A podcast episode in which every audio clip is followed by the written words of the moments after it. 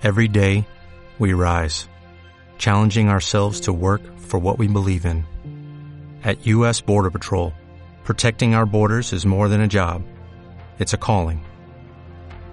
Agents answer the call, working together to keep our country and communities safe.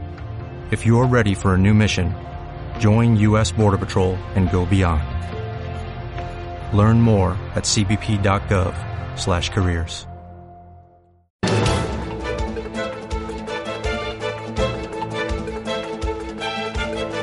El primer análisis de la mañana. José Luis Cava, analista independiente, ¿qué tal? Buenos días. Muy bien, buenos días. Bueno, ¿se acabó la fiesta o esto No. es un pequeño... Ah, vale, muy bien. No, no, no, no se acaba la fiesta, no, no hay pruebas evidentes. Lo que pasa es que yo creo que lo que pasó el otro día, si usted se fija, es que mm, pasó una cosa conjunta, ¿no? A la vez. Eh, le digo, yo lo que creo es que ayer saltaron todos los stops. Eso fue lo que pasó.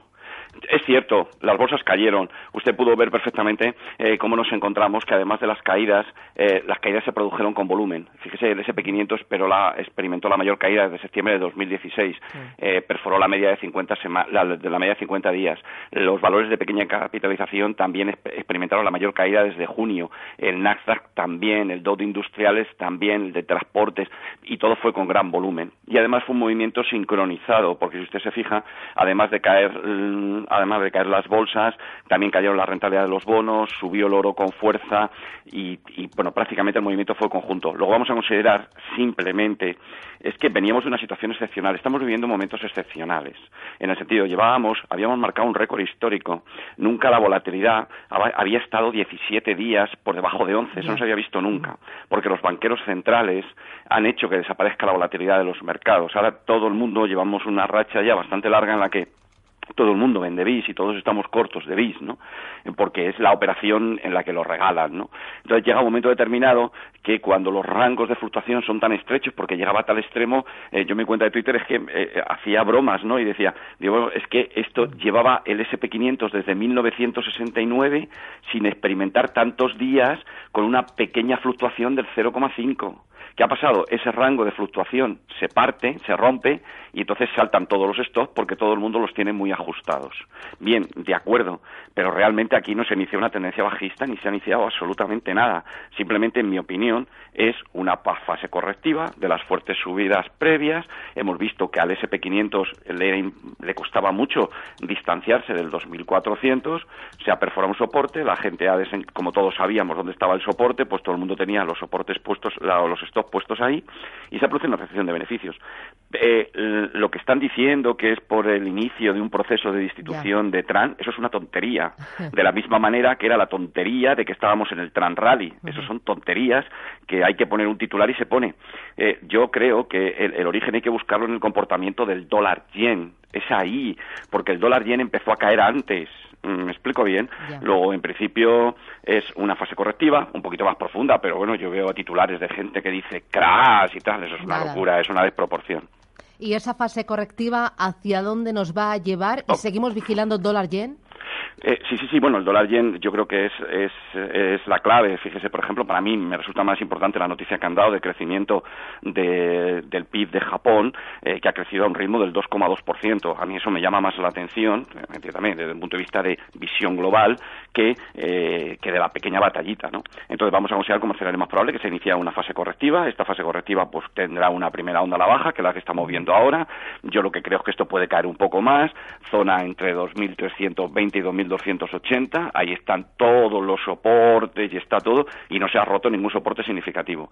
Eh, lo único que nos llama la atención, el, el índice de volatilidad. Bueno, el índice de volatilidad ha subido con fuerza, lógicamente. ¿Por qué? Porque mucha gente estaba corta y ha cancelado. Entonces vamos a ver cómo se comporta ahora el BIS y vamos a ver cómo se comporta en los próximos dos o tres días. Pero vamos, tirarse uno al monte y decir que se inició el mercado bajista, que esto es el Armagedón y tal, es, es, es una sería una, un- una desproporción. Eh, ¿Crees que el VIX va a seguir subiendo? Que eh, nos enfrentamos a un periodo de corrección dentro de una clara tendencia alcista, pero con algo más de volatilidad. Claro, yo creo que sí, un poco. Hombre, es que no teníamos volatilidad. Es decir, los banqueros centrales, si usted se fija y coge los balances, eh, no sé, de- del Banco de Japón, por ejemplo, o coge el balance del Banco Nacional de Suiza, pues usted puede ver eh, que son verdaderos hedge fund.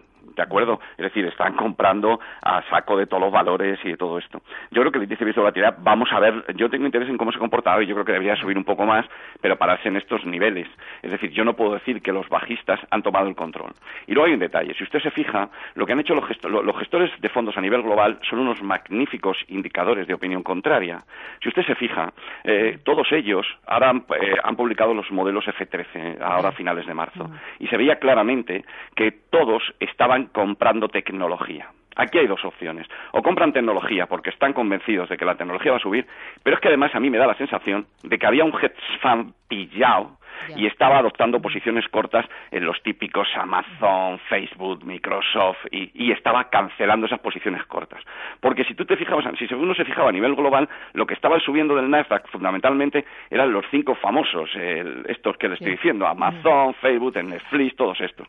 Daba la sensación, dice, bueno, es que esta gente ha descubierto esto, sí, yo creo que sí, que puede seguir subiendo, pero había una manera de comprar que llamaba la atención. ¿Qué ha pasado? Si ese fondo, que yo creo que sé cuál es, y además estaba perdiendo, ha dejado de comprar y todos los que han ido detrás ahora han realizado beneficios, pues ahí lo tiene usted. El Nasdaq se para y experimenta un latigazo importante. Con un volumen medio negociado ayer el doble de la media de las diez últimas sesiones. Pero es simplemente un latigazo, simplemente es una realización de beneficios y debería moverse lateralmente. Por lo tanto, eh, mm, en una fase correctiva, claro, pero en no en un desplome ni, en un crash. José Luis, muy rapidito. ¿Tú crees que la Reserva Federal de Estados Unidos va a subir tipos en junio? Vamos a ver, la probabilidad de que el Banco de la Reserva Federal suba tipos en junio ha pasado del 90 al 80 y ayer a 62. Ahora mismo yo creo que con los datos de inflación que ha habido, el Banco de la Reserva Federal va a seguir manteniendo el subir los tipos en junio. Lo que va a pasar, en donde está la verdadera duda, es en retrasar la subida de septiembre a diciembre. Y la otra variable, que si yo fuera ellos también me plantearía, es invertir el orden. Todos sabemos que quiere aumentar los tipos dos veces y empezar la reducción del balance. Pues a mí me da la sensación de que va a seguir subiendo los tipos en junio y a lo mejor aplaza la de diciembre, aplaza la de septiembre a diciembre. O bien la de diciembre la aplaza más y lo que hace es que empieza a reducir el balance, porque la reducción del balance equivaldría a una subida de tipos, pero más ligera. Por lo tanto, podríamos considerar como escenario probable subir en junio, en diciembre eh, que nos diga que reduce el balance y aplazar para posteriormente la siguiente subida de tipos. Pero vamos, en principio, pero la economía norteamericana no se está acelerando, ni mucho menos. Por favor, miren ustedes lo que está pasando eh, con, las solicitudes de crédito hipotecario. han salido, lo han publicado ayer y se ve que esa economía que no. Me voy, que me voy, José Luis. Hasta luego. Gracias, adiós, chao, chao. O'Reilly Auto Parts puede ayudarte a encontrar un taller mecánico cerca de ti. Para más información, llama a tu tienda O'Reilly Auto Parts o visita oreillyauto.com.